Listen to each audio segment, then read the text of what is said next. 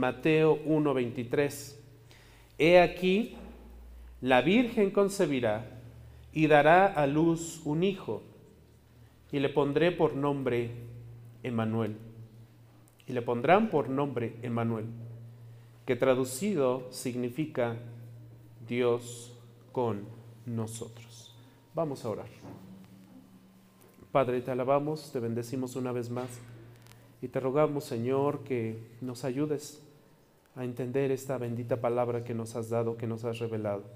Queremos aprender de ti, queremos aprender, aprender, Señor, estos principios que tú nos das para entender, Señor, cómo debemos adorarte, glorificarte, cómo debemos agradecerte, Señor, por haber enviado a tu Hijo Jesús a esta tierra, Señor, para salvarnos. Gracias, Señor, por este bendito Emanuel, por este Dios con nosotros, con el cual, Señor, tú nos has llamado a una reconciliación contigo. Ayúdanos, pues, Señor, a entender tu palabra con tu Santo Espíritu, en el nombre de Cristo Jesús. Amén. He aquí la Virgen concebirá, dará a luz un hijo y le pondrán por nombre Emanuel, que traducido significa Dios con nosotros.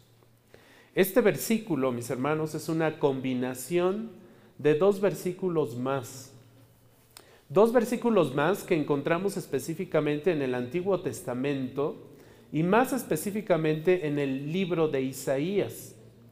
El profeta Isaías, que por cierto nos habla mucho acerca de, del Cristo, del Mesías, de Jesús, Isaías, como veíamos en una entrega pasada, profetizó mucho sobre su sufrimiento, pero también profetizó sobre su nacimiento.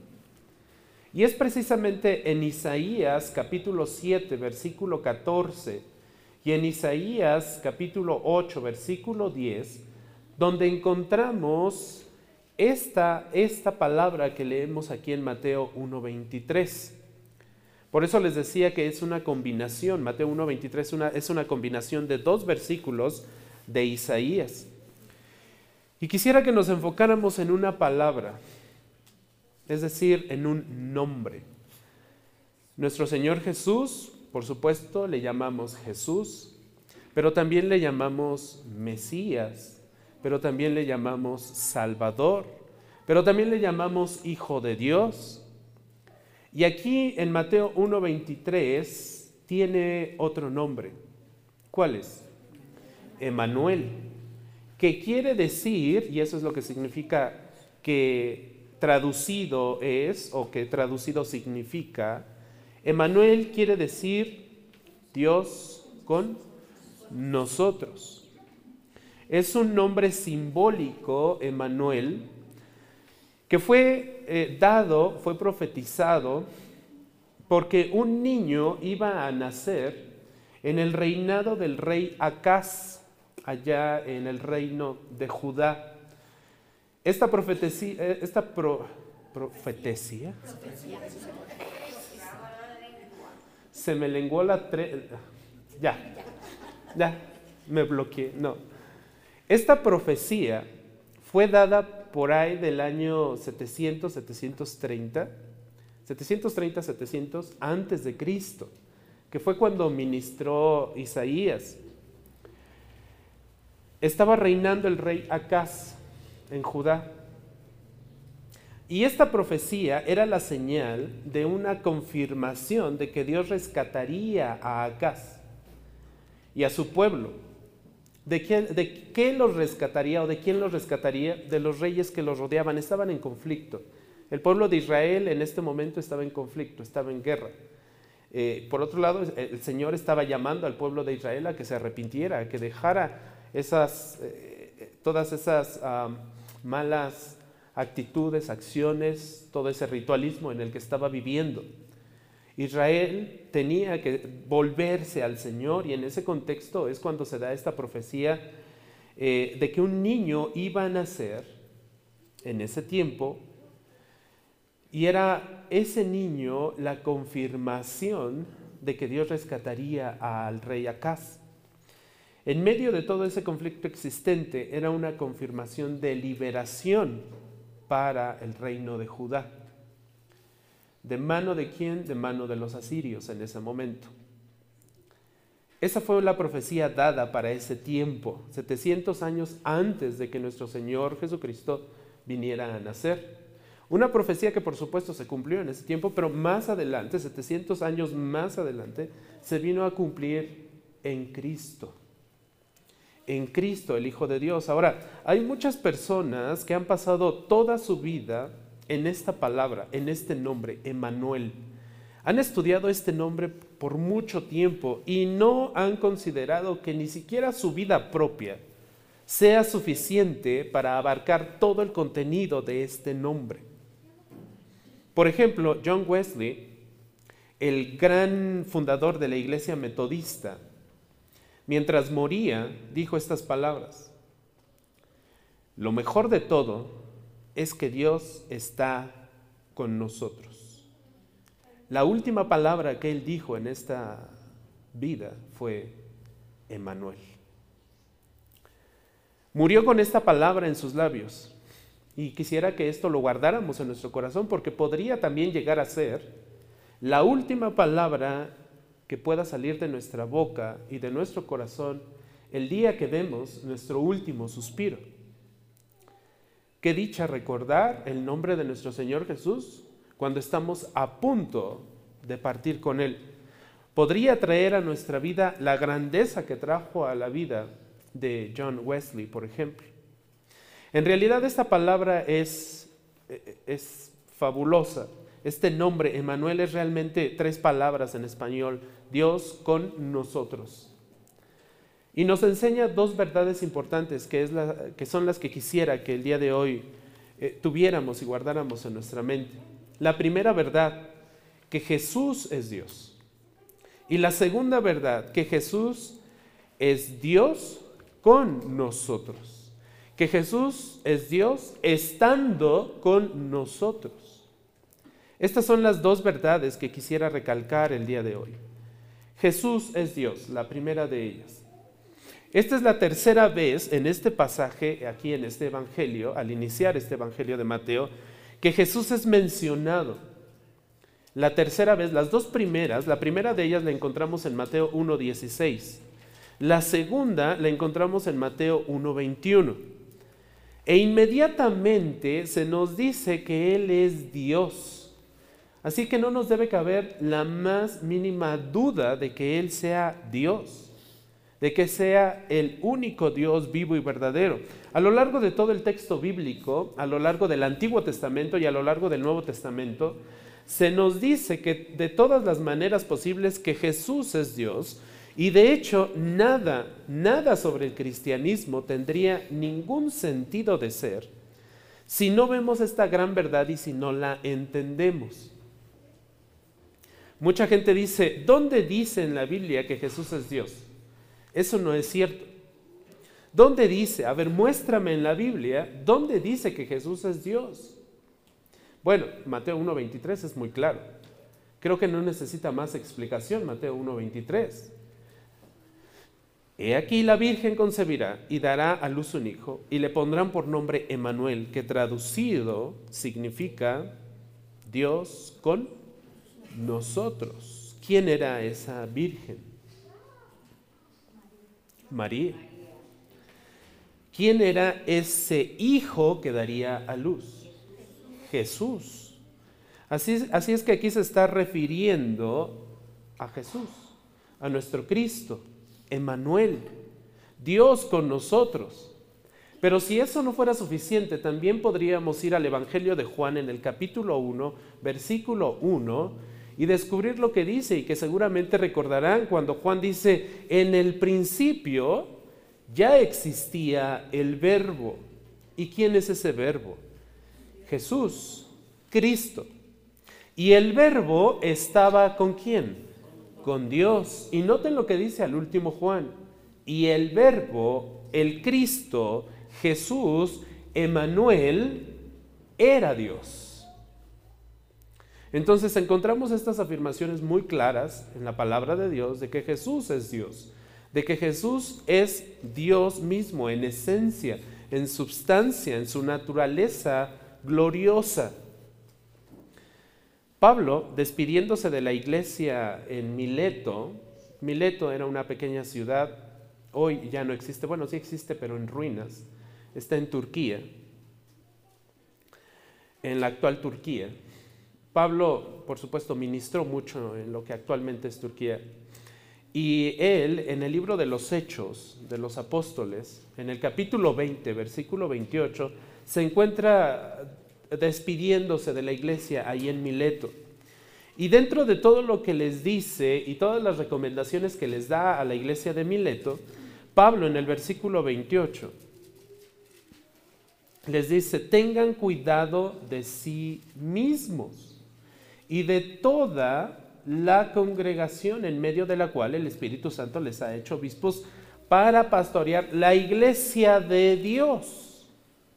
La iglesia de Dios, y note lo que dice enseguida, la cual él compró con su propia sangre. ¿Notaron eso? Está diciendo, es la iglesia de Dios, la cual Él compró con su propia sangre. ¿Quién dio su sangre por su iglesia? Jesús, Cristo. Así es que aquí podríamos leer la iglesia de Cristo, la iglesia de Jesús, la iglesia del Hijo de Dios, la iglesia de Emanuel, la cual Él compró con su propia sangre. Dios compró la iglesia con su propia sangre. Pablo está claramente hablando de Jesús. Aún más, cuando Juan se arrodilla y comienza a mostrar adoración a un ángel, ¿qué dijo el ángel? Esto lo encontramos en el libro de Apocalipsis, el último libro de nuestras Biblias. Apocalipsis 19, versículos 9 y 10. Apocalipsis 19, 9 y 10.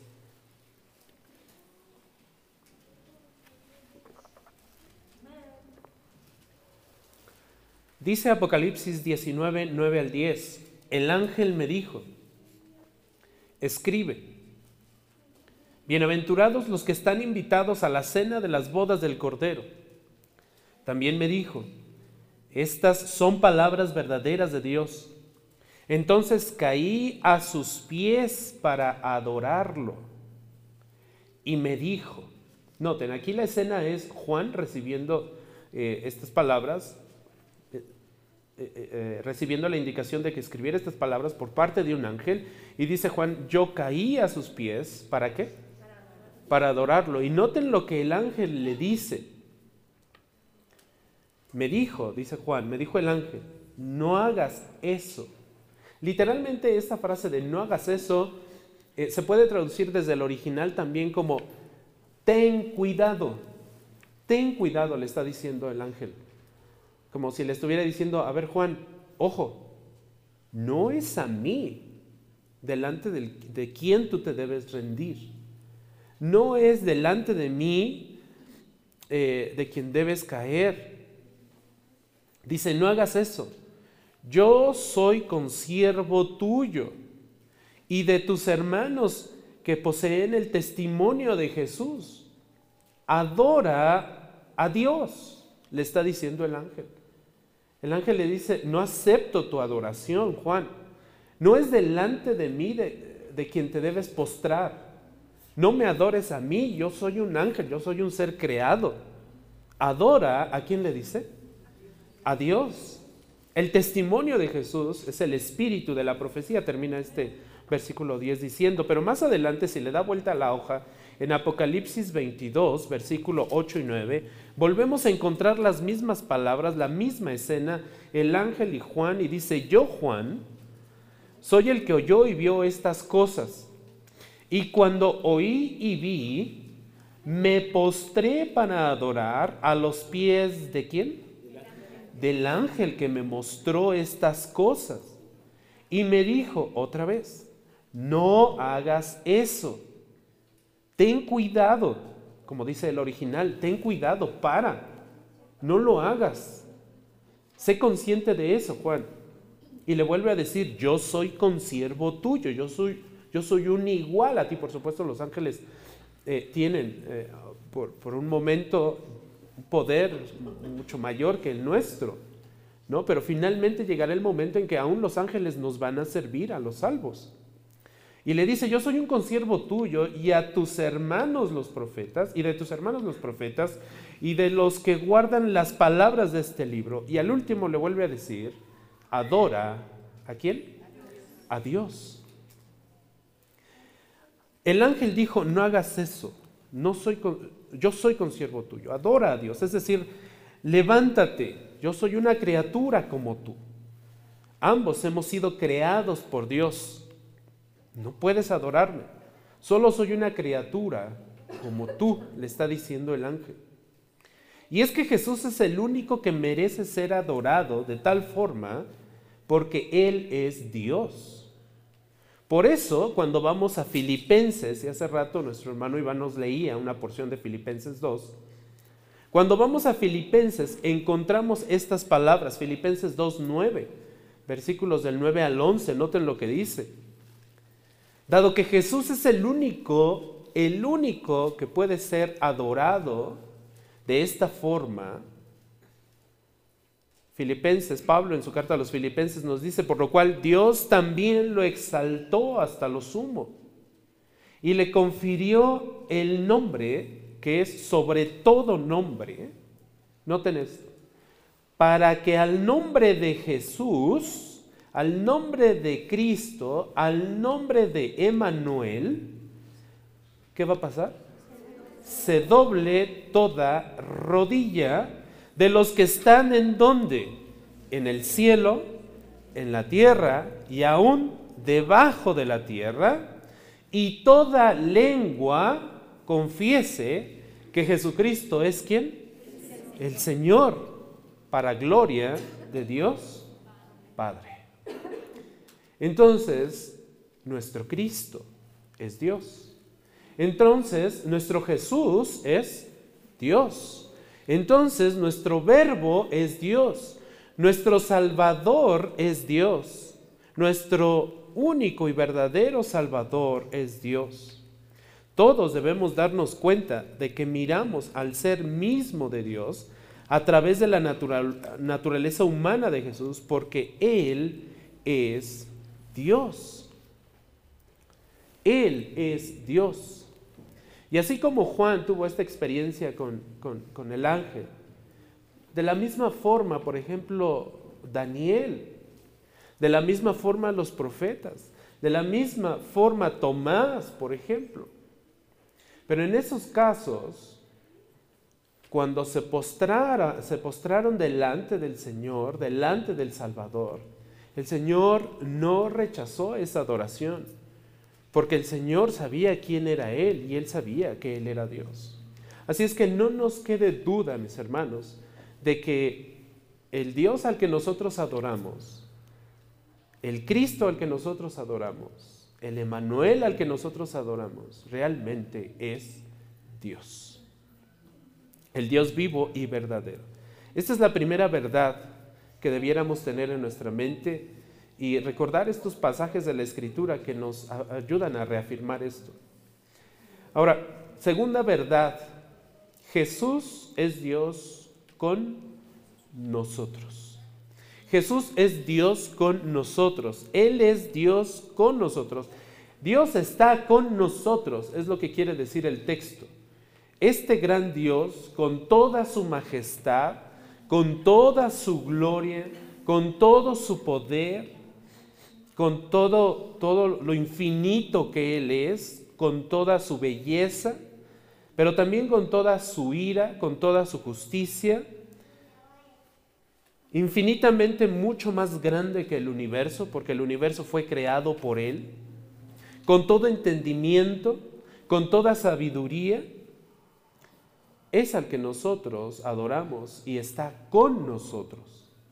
De hecho, si regresamos a la carta de Pablo a los filipenses en el capítulo 2, en los versículos 6 al 8, eh, podemos ver lo que hizo Jesús por nosotros. Noten, versículo 6, Filipenses 2, 6, el cual, aunque existía en forma de Dios, no, no consideró el ser igual a Dios como algo a que aferrarse, sino que se despojó a sí mismo tomando forma de qué?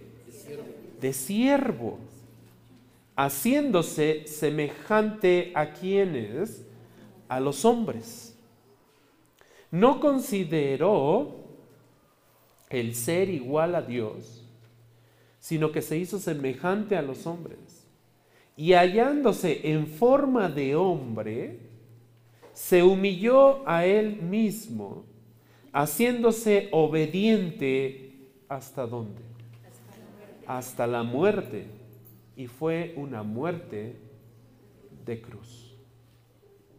Siendo Dios, vino a este mundo. Por eso es Dios con nosotros. Qué gran privilegio tenemos como humanidad con el hecho de que Dios haya venido a esta tierra, haya encarnado en esta tierra. Él ha venido a nuestro lado. Él ha entrado en una relación personal íntima con su creación, con nosotros. Él es Dios con nosotros. Y esta misma verdad nos la dice el Evangelio de Juan en el capítulo 1, versículo 14, que seguramente recordarán. El verbo se hizo carne. Dios se hizo carne y habitó entre quienes, entre nosotros. Y pudimos ver su gloria. ¿Y cómo era esa gloria? Una gloria como la del unigénito del Padre, como Hijo de Dios. Una gloria llena de gracia, pero también llena de verdad. Entonces, ¿qué significa que Dios está con nosotros? Porque esta es la segunda verdad. Primero, que Jesús es Dios. Y segundo, que Jesús es Dios con nosotros. Bueno, como dice el comentarista Hendrickson en su comentario, Hendrickson dice, significa que en Cristo Dios vino a habitar con los dolientes para sanarlos. Significa que Cristo vino a los endemoniados para librarlos. Significa que Cristo vino con los pobres en espíritu para bendecirlos. Significa que Cristo vino con los afanosos para librarlos de su afán. Significa que Cristo vino con los juzgadores para advertirles. Significa que Cristo vino con los leprosos para limpiarlos. Significa que Emmanuel vino a los enfermos para sanarlos. Significa que Emmanuel vino con los hambrientos para darles de comer. Significa que Jesús vino a los inválidos para restaurarlos. Pero sobre todo, vino a los perdidos para buscarlos y salvarlos. Esto es lo que significa que Dios está con nosotros, que Dios es con nosotros, que Dios es con nosotros. Pérez Millos en su comentario dice, la grandeza de Emanuel es que Dios se hizo pobre para vivir, para venir al encuentro de los miserables y hacerlos ricos en su gracia, para elevarlos de sus miserias a la condición de hijos de su desesperación haciéndose él mismo esperanza para ellos y de su desaliento para darles la provisión necesaria en cada momento de su vida, haciéndose para cada uno el pan de vida que desciende del cielo. Esto significa que Dios está con nosotros. Esto significa Emanuel, Dios con nosotros. Spurgeon, en uno de sus escritos y sermones, escribe lo siguiente. El que nació en Belén es Dios y es Dios con nosotros. En Dios está la majestad. En Dios con nosotros la misericordia. En Dios está la gloria. En Dios con nosotros está la gracia. Dios a secas podría llenarnos de terror. Pero Dios con nosotros nos infunde esperanza y también confianza. Por eso debemos sentirnos bendecidos. Porque como dice Spurgeon, Dios a secas, mis hermanos, realmente es un Dios de ira, que al ejercer su justicia, híjole, nos iría muy mal. Pero Dios con nosotros, Emanuel, Jesús, nuestro Cristo, nos ha dado esta esperanza, esta gracia, esta misericordia. Incluso nos ha dado la oportunidad de acercarnos delante del trono para pedir ayuda, para pedir socorro. Nos ha abierto las puertas de su trono para que podamos orar delante de Él. Por eso cuando Él, cuando Él fue crucificado, cuando entregó el Espíritu, algo sucedió en el templo. El velo del templo se rasgó inexplicablemente para los que estaban ahí. ¿Cómo es posible? ¿Por qué se rasgó? Porque era una indicación de que Dios estaba con nosotros. Verdaderamente este era el Hijo de Dios. Recuerden que los que estaban viendo ahí cómo moría, finalmente terminaron reconociendo que Él era el Hijo de Dios. Verdaderamente Dios está con nosotros. Martín Lutero, seguramente han escuchado de él, fue muy religioso durante mucho tiempo. Fue maestro en un seminario. Enseñó el libro de Romanos. Estaba muy ocupado en la iglesia. Confesaba sus pecados dos veces al día tomaba la Santa Cena. Siempre estaba ocupado con las cosas referentes a Dios, pero no había conocido a Dios. Estaba hablando de Dios, pero en realidad no había estado con Él, con su Dios.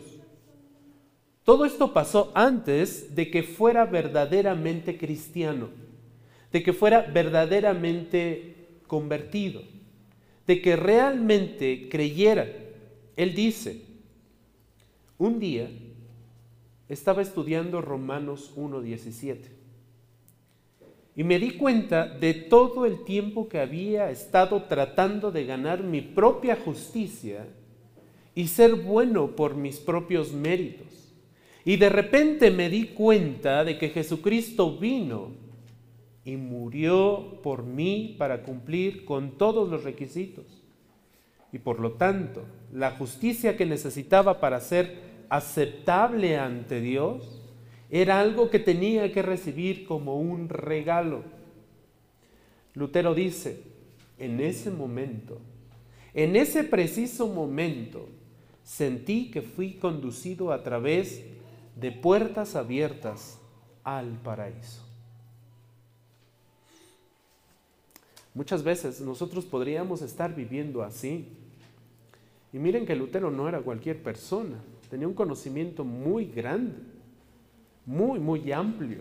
Su espectro de conocimiento era muy, muy vasto.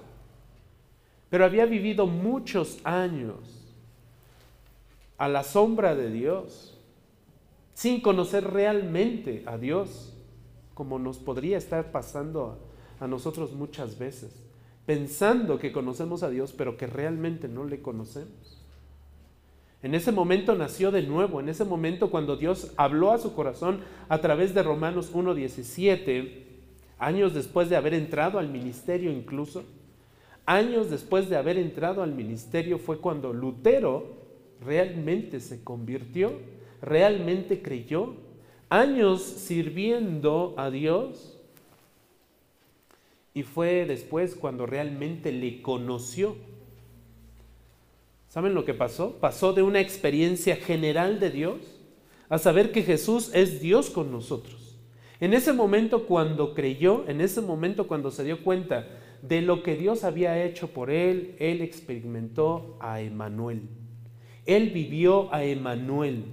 Se encontró con Dios, vio el amor de Dios, vio la gracia de Dios, vio el evangelio de Dios. Pasó de saber que Jesús era Dios a experimentar que Dios estaba realmente con él. Y hoy, mis hermanos, Dios sigue con nosotros. De eso no debemos dudar jamás. Dios sigue con nosotros, hoy está con nosotros, hoy está con nosotros. Siempre fue esa su intención, siempre ha sido su intención morar con su pueblo, estar en medio de su pueblo. En el Antiguo Testamento con su pueblo Israel. Y recibió Israel varias, varias veces esa promesa de que Dios estaría con él. Hoy en medio de la iglesia sigue presente, seguirá presente con nosotros hasta que venga por su iglesia, hasta que Él nos llame. Pero seguirá aquí. Dios prometió estar presente con su pueblo Israel, hablando con Jacob, eh, con Israel. Esta fue su promesa, ya en Génesis capítulo 28, seguramente lo recuerdan, Génesis 28, esta escena donde Jacob tiene que dejar su casa, ya ha suplantado a su hermano, a su hermano Esaú. Esaú ha manifestado su odio, su rencor hacia Jacob. Jacob tiene que salir hacia Arán con su familia, con la familia de su madre, lo recuerdan seguramente. Y en ese camino en Génesis 28, versículo 15, Dios habla con él y le dice, yo estoy contigo, Jacob. Génesis 28, 15. Te guardaré por donde quiera que vayas y te haré volver a esta tierra. No te dejaré hasta que haya hecho lo que te he, lo que te he dicho. Dice Reina Valera 60, ¿verdad? Nueva Biblia de las Américas dice, no te dejaré hasta que haya hecho lo que te he prometido. Porque esa es la promesa. Que Dios estaría con él, que lo llevaría a Arán, sí, allá pasaría por ciertas circunstancias no muy placenteras al principio, pero finalmente regresaría con mucha bendición.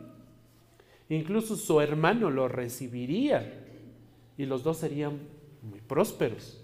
Conocemos la historia.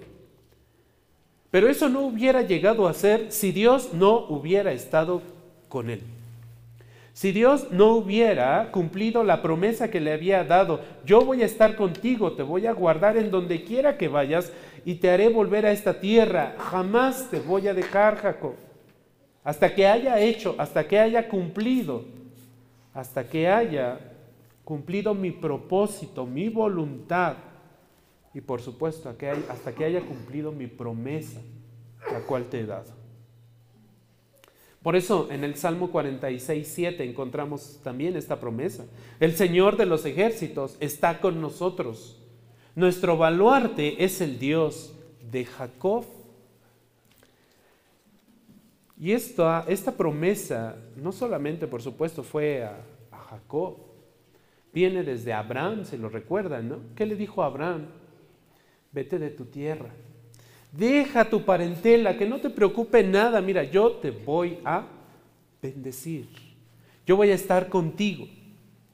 La intención de Dios siempre ha sido estar con los suyos, con los que Él llama a apartarse. Dios habitará con su pueblo en la nueva Jerusalén. ¿Está consciente de eso?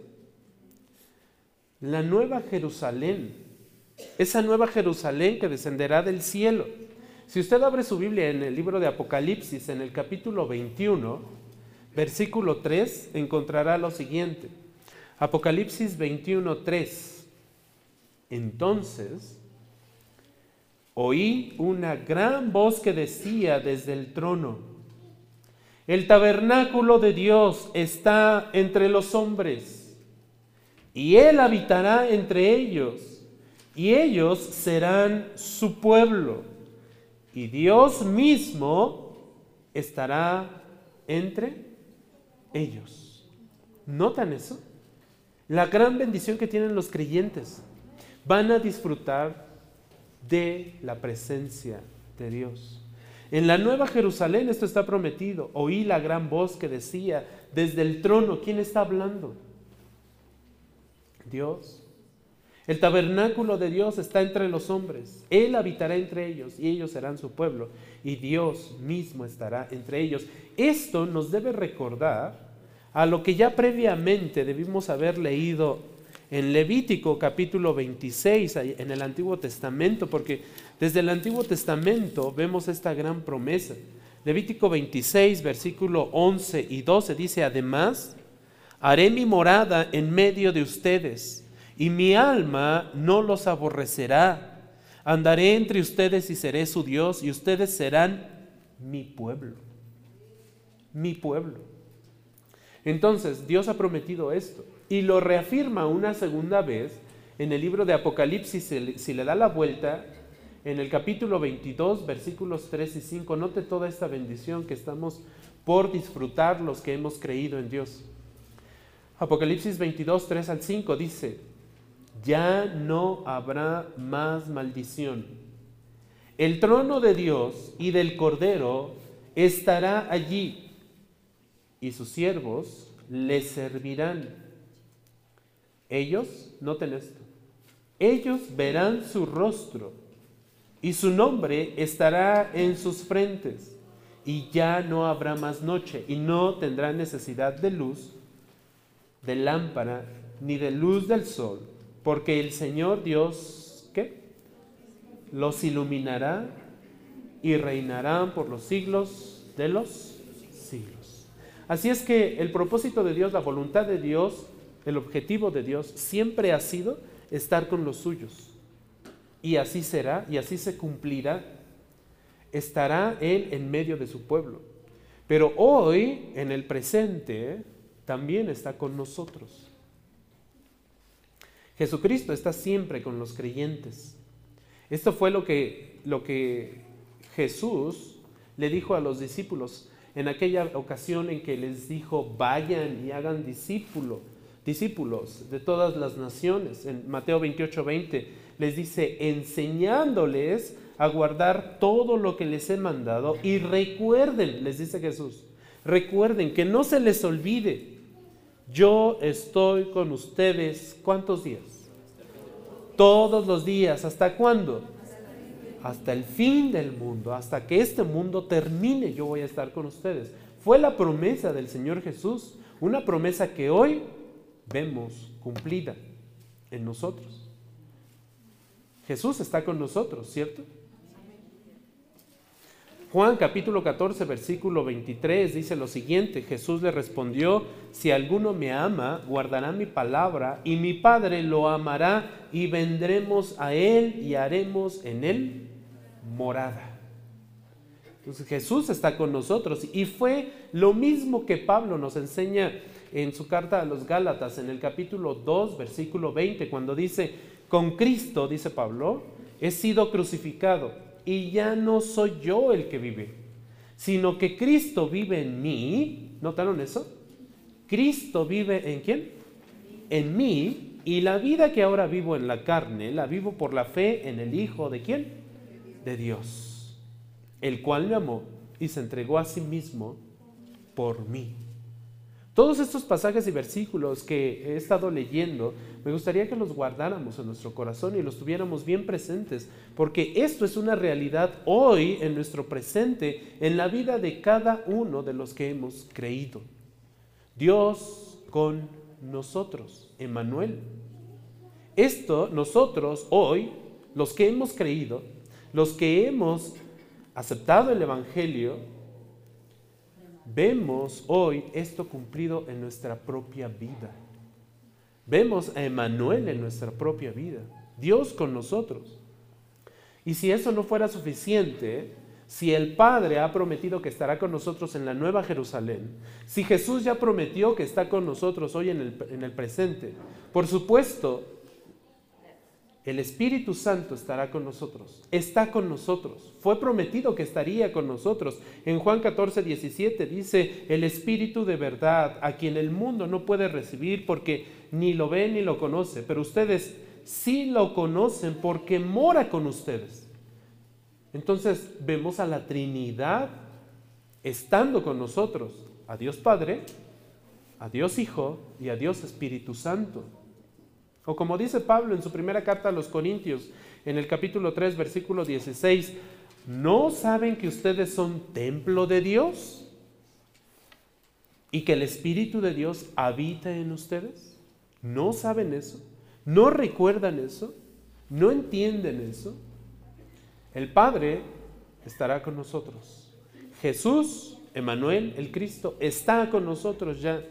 El Espíritu Santo está con nosotros hoy en el presente. Esto, mis hermanos, es Dios con nosotros. Esto es Emanuel, el cumplimiento de esa profecía dada 700 años antes de Cristo. El único Hijo de Dios tuvo que venir, tuvo que venir a morir por ti y por mí y habitar en nosotros con su Santo Espíritu. Tenemos que poner entonces toda nuestra esperanza, todo nuestro descanso, toda nuestra confianza en Él. Hoy tienes que creer, hoy tienes que aceptar el Evangelio. Hoy ya no tenemos justificación. Cuando nosotros hablamos de la Navidad, pensamos que la Navidad son solamente las luces, ¿no? Son solamente los adornos, que es el concepto mundano que hoy se tiene. La Navidad no son solo las luces. La Navidad no son solo los regalos. La Navidad no son solo las cenas. La Navidad no, no es solo la armonía. La Navidad no es solo la paz. La Navidad no son los buenos deseos. La Navidad no solo es el árbol de Navidad y todas, todas esas demás cosas secundarias en realidad. La Navidad es Emanuel, la Navidad es Dios con nosotros. La Navidad siempre nos debe recordar esta maravillosa doctrina. Siempre que escuchemos Navidad debemos decir, Emanuel, Dios con nosotros, desde la eternidad hasta la eternidad. Eso es la Navidad. Cuando nosotros celebramos eso y recordamos el nacimiento de nuestro Señor Jesucristo, debemos recordar este concepto, Dios con nosotros. Ese ha sido, esa ha sido su voluntad y su propósito, desde antes de la fundación del mundo y hasta la eternidad futura que estaremos con Él. Por lo tanto, la Navidad se trata de acercarse a Él, de estar con Él, Miremos lo que hizo para estar con nosotros. Ya lo leímos. Se despojó de sí mismo. No estimó el ser igual a Dios, el ser Dios como cosa a que aferrarse. Se despojó de sí mismo y vino a esta tierra. Sin dejar de ser Dios, tomó forma de hombre. Y estando en forma de hombre, obedeció al mandato de su Padre ir a esa cruz, morir, sufrir una muerte de cruz para salvarnos, para redimirnos. Y esa es la Navidad. Esa debe ser nuestra Navidad. Recordar que Dios está con nosotros. ¿Qué estamos haciendo para estar nosotros entonces con Él? Porque si se dan cuenta, Él ya abrió, se abrió camino desde el cielo hasta la tierra para estar con nosotros. Hoy nosotros, ¿qué estamos haciendo y qué camino estamos abriendo para estar nosotros con Él? Que debería ser nuestra respuesta. ¿Qué estamos haciendo? Él se abrió camino del cielo a la tierra para estar con todos nosotros. Vamos a orar. Padre, te agradecemos Señor porque el día de hoy nos permite recordar tu nacimiento, recordar, Señor, que estás con nosotros. Recordar, Señor, que viniste a esta tierra. Recordar, Padre Santo, que tu promesa siempre ha sido, siempre es y siempre será estar en medio de tu pueblo. Muchas gracias, Señor, por nuestro Emanuel.